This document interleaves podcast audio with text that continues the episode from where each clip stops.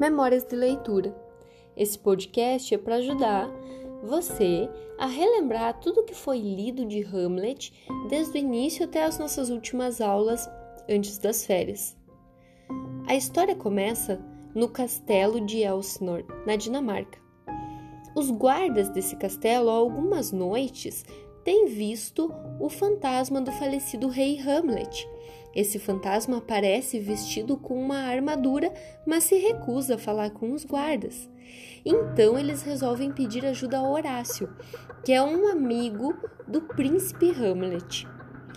O Horácio topa participar dessa guarda para ver se alguma coisa acontece e de fato ele vê o fantasma e ele fica muito impressionado com o que vê porque ele reconhece.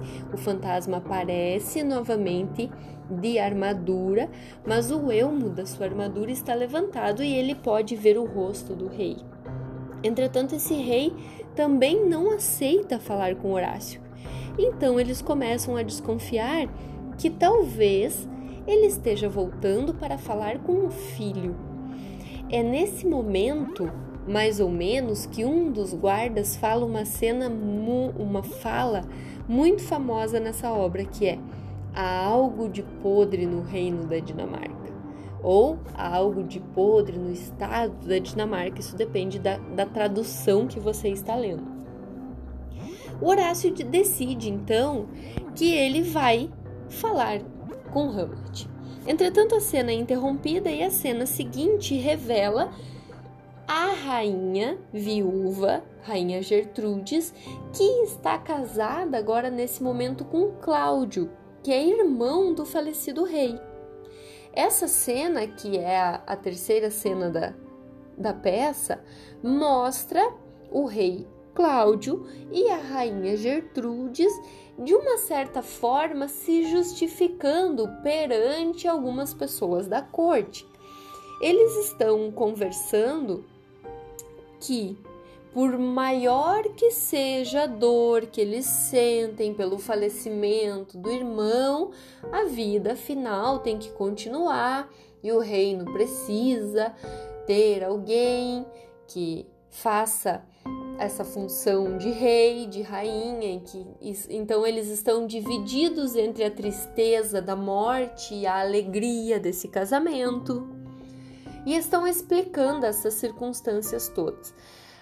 No meio dessa conversa, o rei Cláudio fala que eles estão percebendo uma movimentação estranha da Noruega, que a Noruega está organizando tropas, está movimentando armas, e eles desconfiam que o jovem Fortinbras, príncipe da Noruega, está se organizando para recuperar um pedaço de território que ele perdeu para a Dinamarca em uma batalha. Na verdade, quem perdeu não foi o príncipe, foi o rei Fortinbras, que perdeu numa batalha um pedaço do seu território para o falecido rei Hamlet e as pessoas Uh, o rei Cláudio agora e as pessoas que estão envolvidas naquela conversa desconfiam que o príncipe Fortinbras pensou: bom, o rei morreu, agora eu vou lá e pego o meu território de volta.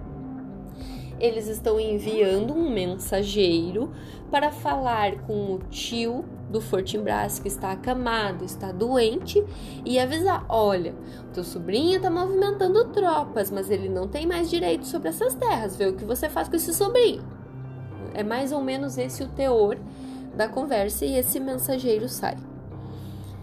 Quando o mensageiro sai, a conversa com o mensageiro termina e inicia uma conversa com uma personagem nova nessa história, que é o Laertes.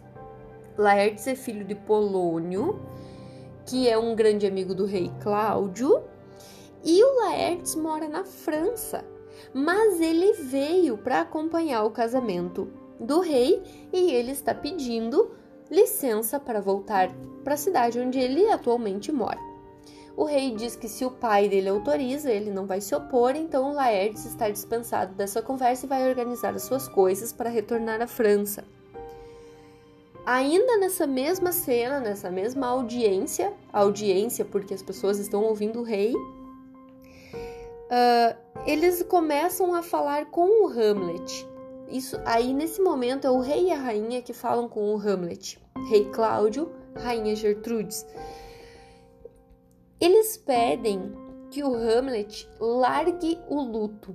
Eles revelam que o Hamlet está muito triste, que é natural que as pessoas que as pessoas sofram quando perdem uma pessoa querida, principalmente um pai, mas que sofrer demais é uma desonra, é um pecado, porque afinal essa é a lei da vida e que a gente pode chorar por um momento, mas logo depois a gente tem que se recuperar, ou então a gente vai ficar com uma fama de fraco, com fama de covarde, de de pessoa que não acredita nos desígnios de Deus e enfim, eles estão pressionando o Hamlet para ver se o se o Hamlet se anima.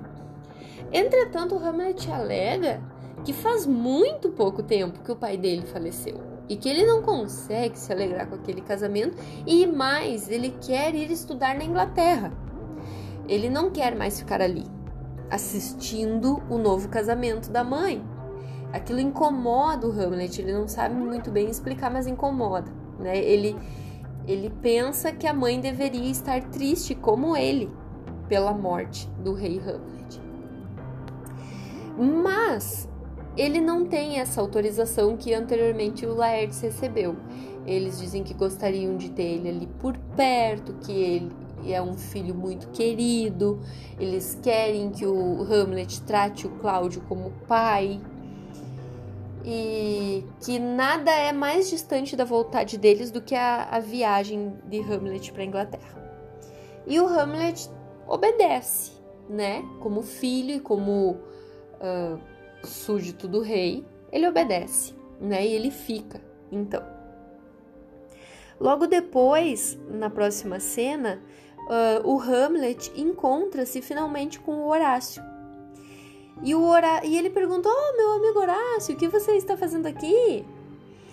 E aí ele diz: Eu vim pro casamento do. pro, pro desculpem. Eu vim pro velório do seu pai.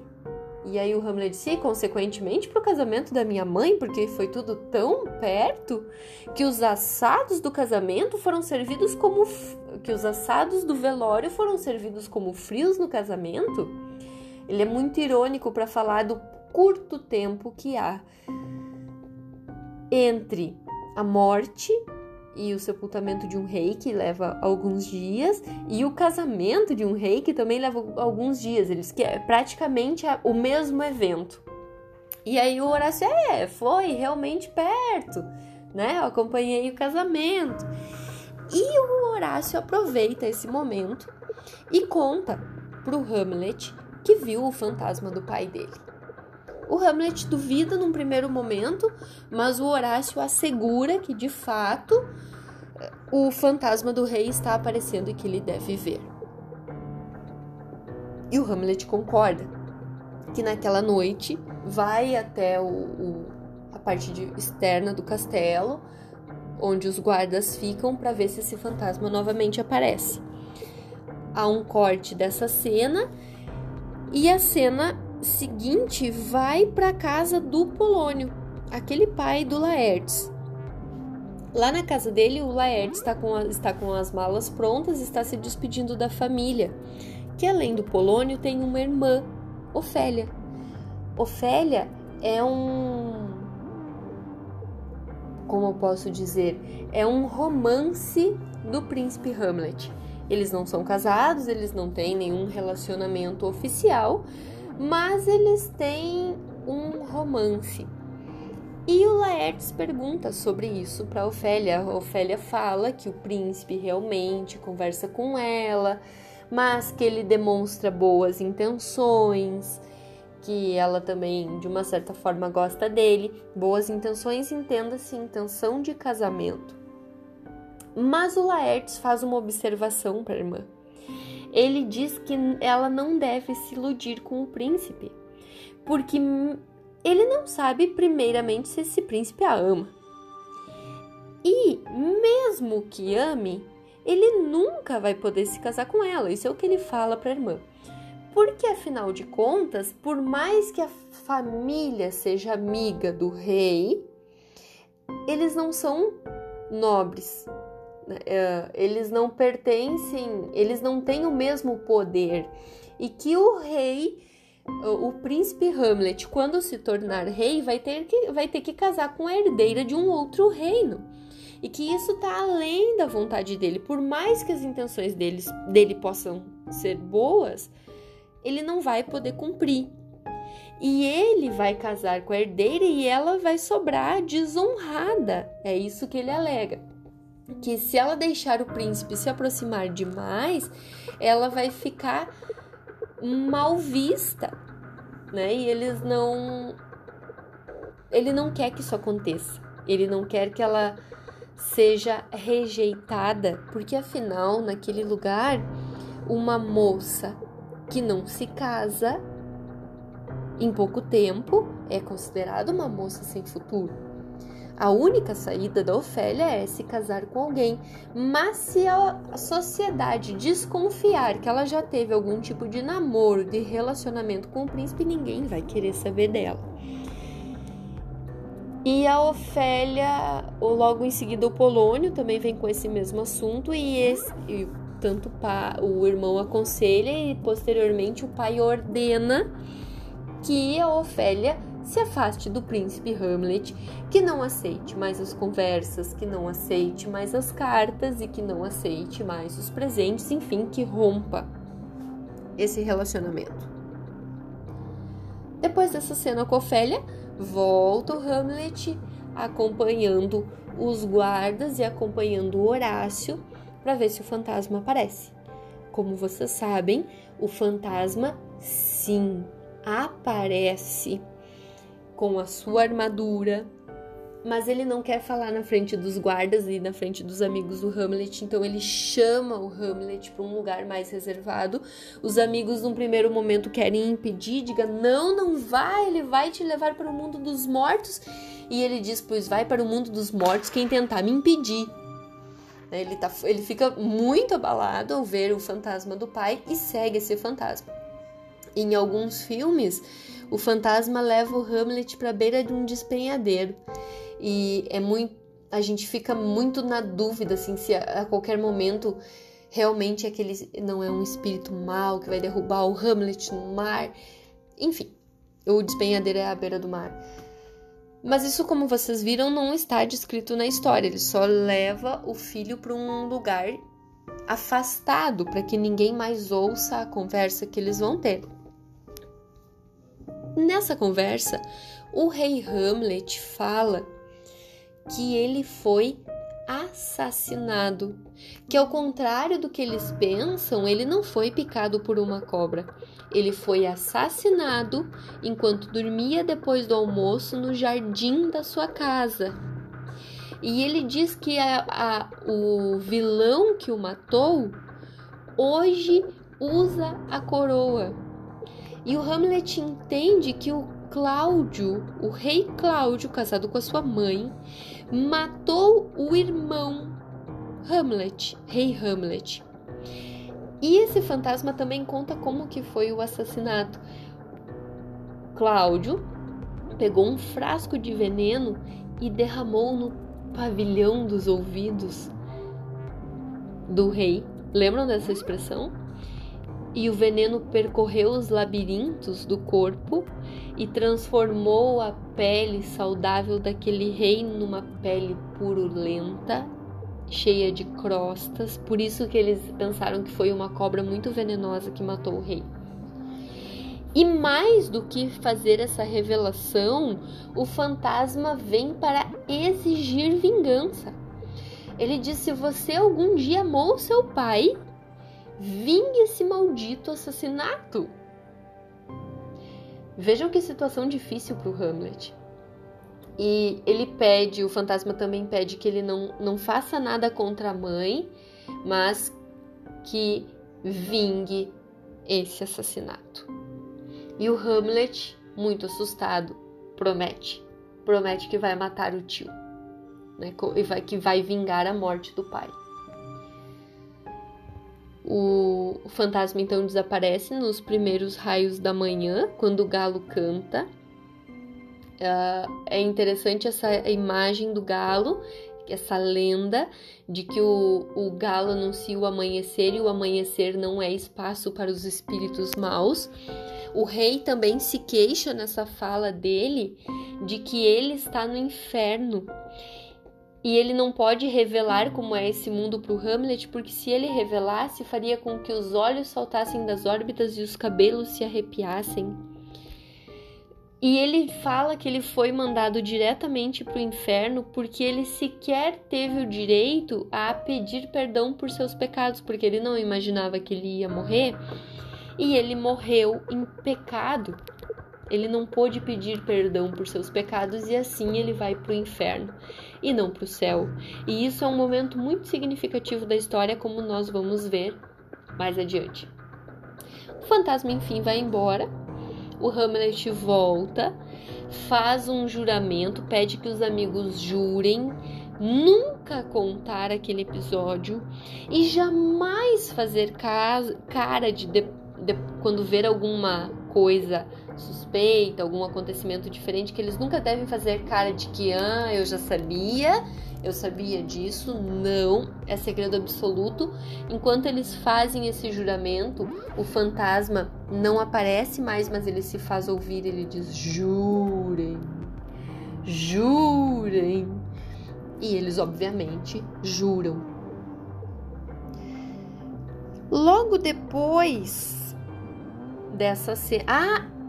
O Hamlet faz um aviso aos amigos ele diz que talvez ele tenha de fazer o louco daqui para frente. Talvez ele tenha que adotar comportamentos estranhos daqui para frente, né? E que eles não podem fazer essa cara de eu entendo o que está acontecendo. A cena do fantasma termina aí e a cena seguinte volta para casa do Polônio.